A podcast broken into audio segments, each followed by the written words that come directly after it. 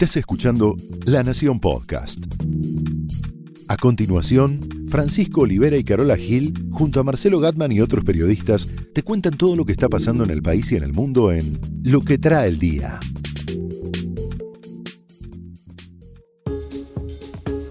Jueves 15 de noviembre, cada tanto volvemos a hablar de inseguridad, aunque nunca se va.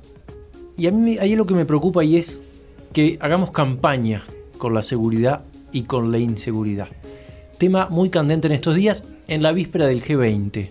Sí, hablándote del G20, yo te voy a contar acerca de dos detenciones que se dieron el viernes pasado. Y vamos a distendernos un poco hablando de deportes. El deporte de las mujeres tiene todo para crecer, nos va a contar Marcelo Gatman, nuestro compañero. Este reclamo se escuchaba antenoche en Villa Ballester en una marcha por la muerte de Zaira. Y lamentablemente es un caso muy parecido al de Juan Manuel, porque esta banda estuvo detenida hace un mes, lo mismo que le pasó a mi hijo. El 23 de marzo, la banda que mató a Juan Manuel estaba detenida y por un error judicial fueron largados. Y a esta chica Rodríguez le pasó lo mismo. Esta banda en agosto estuvo detenida y lamentablemente otra vez volvemos a repetir la historia. Esta desgraciada muerte a manos de motochorros de Zaira Rodríguez, la corredora de karting, que se suma a que la noche anterior habían baleado a la pequeña Alma, ¿no? Cuatro años, disparo que le entró en el hígado, ahí en Villa La Rana, por mal uso de. En realidad, por hacerle caso al GPS, ¿no? Uno tiene que estar atento. Y me empiezo a preguntar si estas cuestiones, que de alguna manera socavan una estrategia incipiente del gobierno de la ciudad de Buenos Aires, de la provincia de Buenos Aires y de la nación, debe empezar a mostrar resultados con la inseguridad, porque es cierto que los homicidios en ocasión de robo han bajado, no sé en qué magnitud. Es muy difícil porque yo digo esto y a la persona que para la persona que le robaron subieron un 100%. ¿No? Esto lo tiene claro Rodríguez Larreta cuando no quiere comunicar que sacó los trapitos de tal zona, porque dice, yo no sé si a 10 cuadras hay uno y chau, entonces el pez por la boca muere. En este tema había sido un consejo de la gente de Duran Barba, su consultora que se llama Move Group, que trabaja en vastas áreas del gobierno, entre otros a la provincia de Buenos Aires, les había dicho a los funcionarios de María Eugenia Vidal, bueno, ya que tenemos algo para mostrar, en un momento en que hay poco para mostrar, digamos. Mostremos. claro, mostremos que está cayendo la inseguridad. Hay algunos números, si querés, para celebrar. Por ejemplo, en la ciudad de Buenos Aires tuvimos la tasa de homicidios más baja en ocho años, el año pasado. Hay casos bien concretos, puedo hablar, elijo al azar, puedo hablar en Lanús. En Lanús hubo 14 homicidios en ocasión de robo en el 2015, al año siguiente bajó a 10 y el, y el año pasado 4. Pero todo es tan aleatorio en la provincia de Buenos Aires y en la ciudad y en la Argentina que es difícil, es arriesgado, podría decir. Podemos decir que, por ejemplo, subió el precio de la droga en las villas, dato del gobierno, muy importante, subió por sobre la inflación. ¿Y qué, conclusión se puede sacar de eso? Que hay menos droga. ¿Y por la economía ajusta por volumen o ajusta por precio. Hay menos droga, es más difícil de conseguir, más allá de que en el conurbano el micronegocio va y compra en la ciudad de Buenos Aires. Hay dos lugares, básicamente, donde se proveen los pequeños narcos, podemos decir, o los narcos improvisados, los dealers. Uno es Zabaleta y otro es enfrente la Villa 1114, los, los dos lugares calientes de la ciudad de Buenos Aires. Podemos decir que la ministra de Seguridad, Patricia Bullrich, tuvo éxito en la Villa 1114. Veníamos de 25 homicidios en 2016, hubo dos el año pasado. ¿Por qué? Porque meten directamente las fuerzas federales dentro de esta zona caliente que es, por ejemplo, la Villa 1114. Ahora, todo esto pierde eficacia dentro de la marginalidad donde todo es posible. Ayer cerca de las 8 de la noche, en Villa Caraza, en Lanús, una persecución a dos motos que no se identificaron, un patrullero empezó a correrlos, bueno, los agarran a los dos, llegan a la esquina de José León Suárez y Farrell, cuando los detienen, salen todos los vecinos y empiezan a reclamar que los suelten, que son inocentes, que los suelten. Esto es una discusión recurrente últimamente en el Gran Buenos Aires, que de alguna manera también está enfrentando a Patricia Bullrich con Carolina Stanley, que es de alguna manera la que está financiando las organizaciones sociales.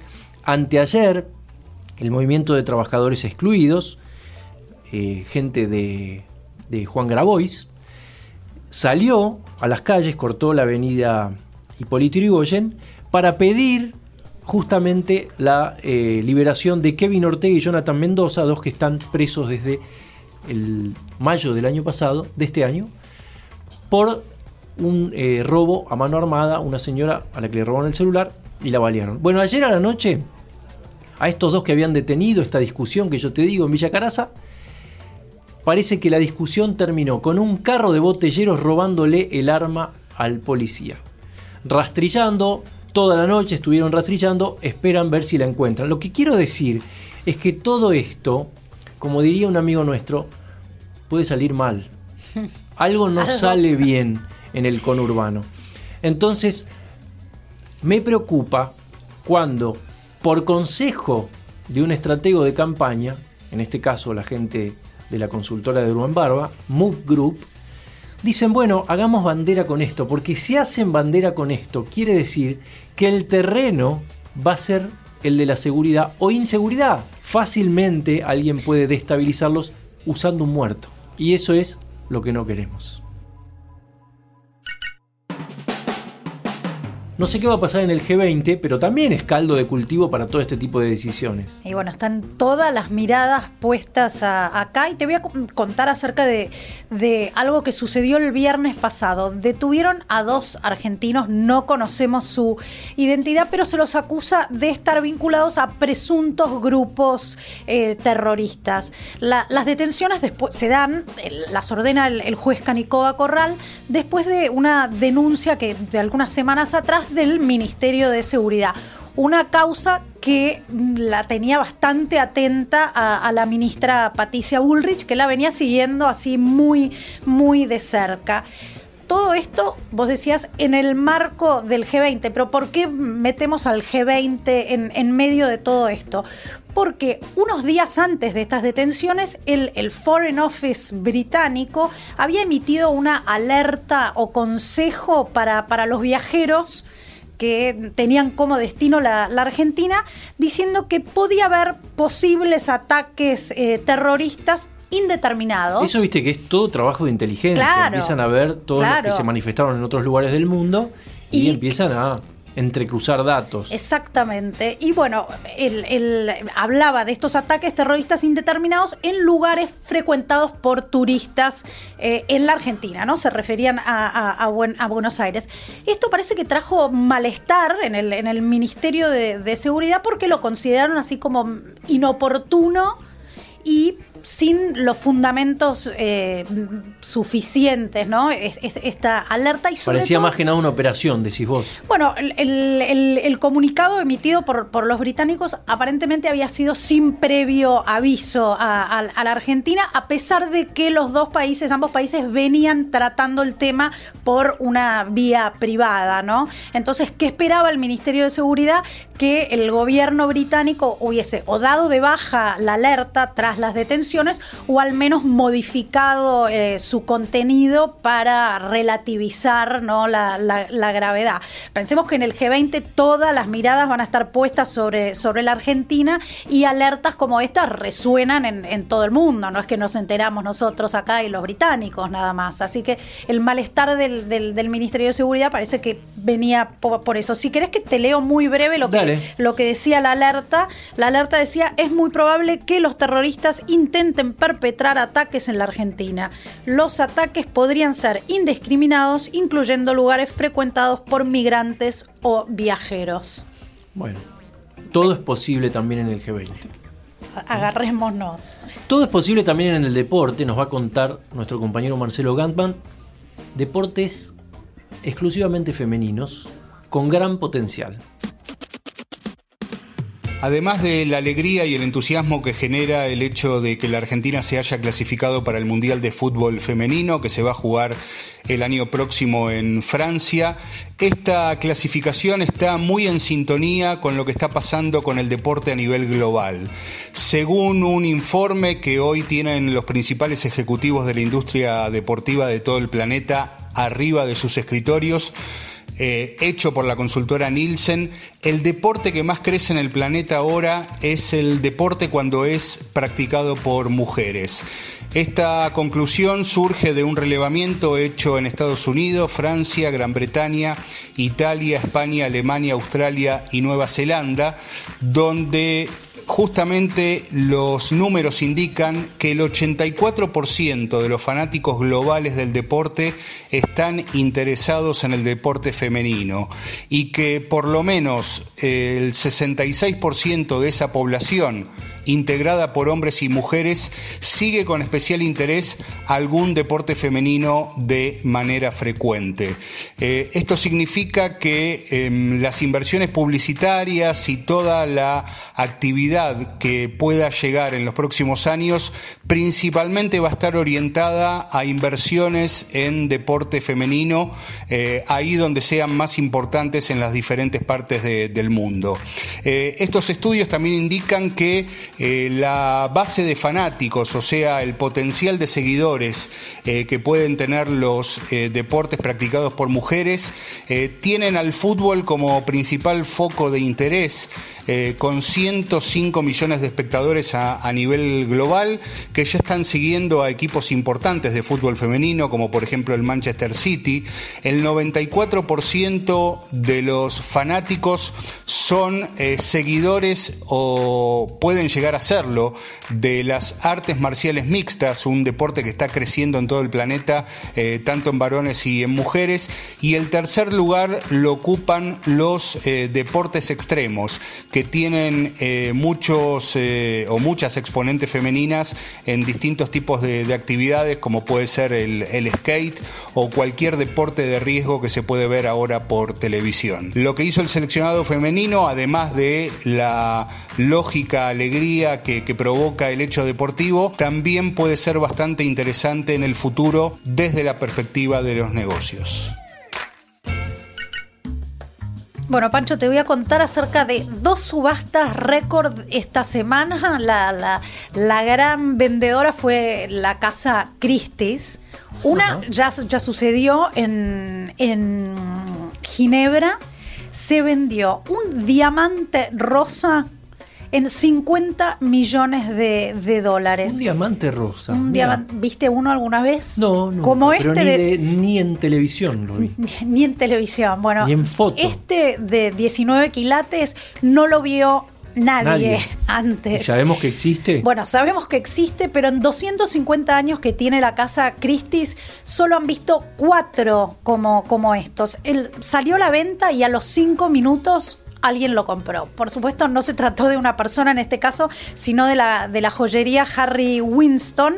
Y parece que el, diamante es único por, por su color imagínate que tienen ahí geólogos expertos en, diamantes analizándolo y lo que tiene de, particular es que tiene un color perfectamente homogéneo y mm, es de los más puros eh, químicamente. Espero, es lo menos que se le puede pedir a un diamante de ese valor. Uno en 100 mil. Claro, yo nunca vi ninguno, estaba pensando, bueno, el, el vidriero, ¿no? Tiene un cuchillito con una punta bueno, de diamante. Bueno, sí, para, para, para, cortar vidrio. Ese es lo más cerca que estuve de. Sí, acá, bueno, vos podrías darnos una explicación económica de por qué. Al, bueno, evidentemente es muy escaso. Uno en, en, en 100.000 puede llegar a, a, tener esta, esta pureza y nunca de este, de este quilate, 19 quilates. Parece que no más de, de 10, no, no habían visto uno de más de 10 quilates con, con esta pureza. Así que hicieron historia.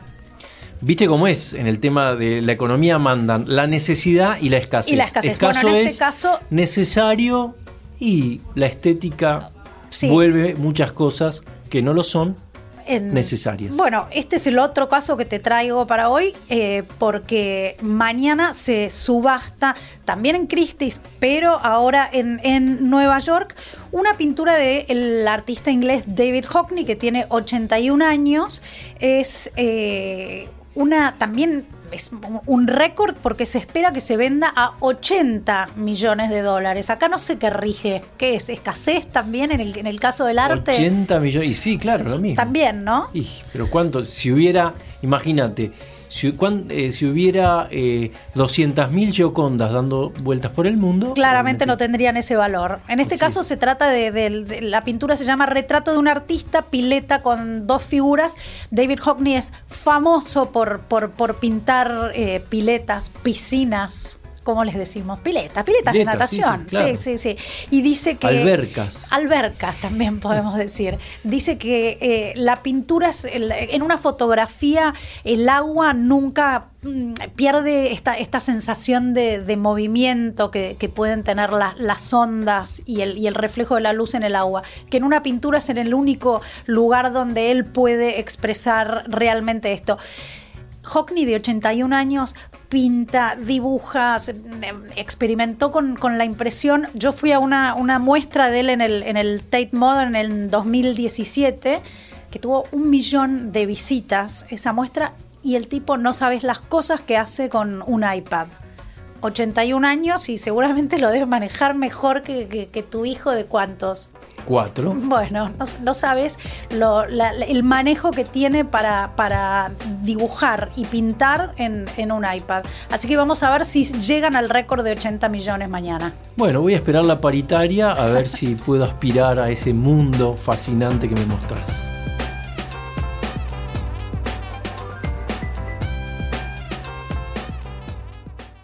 Esto fue Lo que trae el día, un podcast exclusivo de La Nación. Escucha todos los programas de La Nación Podcast en www.lanacion.com.ar. Suscríbete para no perderte ningún episodio. Estamos en Spotify, Apple Podcast, Google Podcast y en tu reproductor de podcast favorito. Seguí escuchando La Nación Podcast.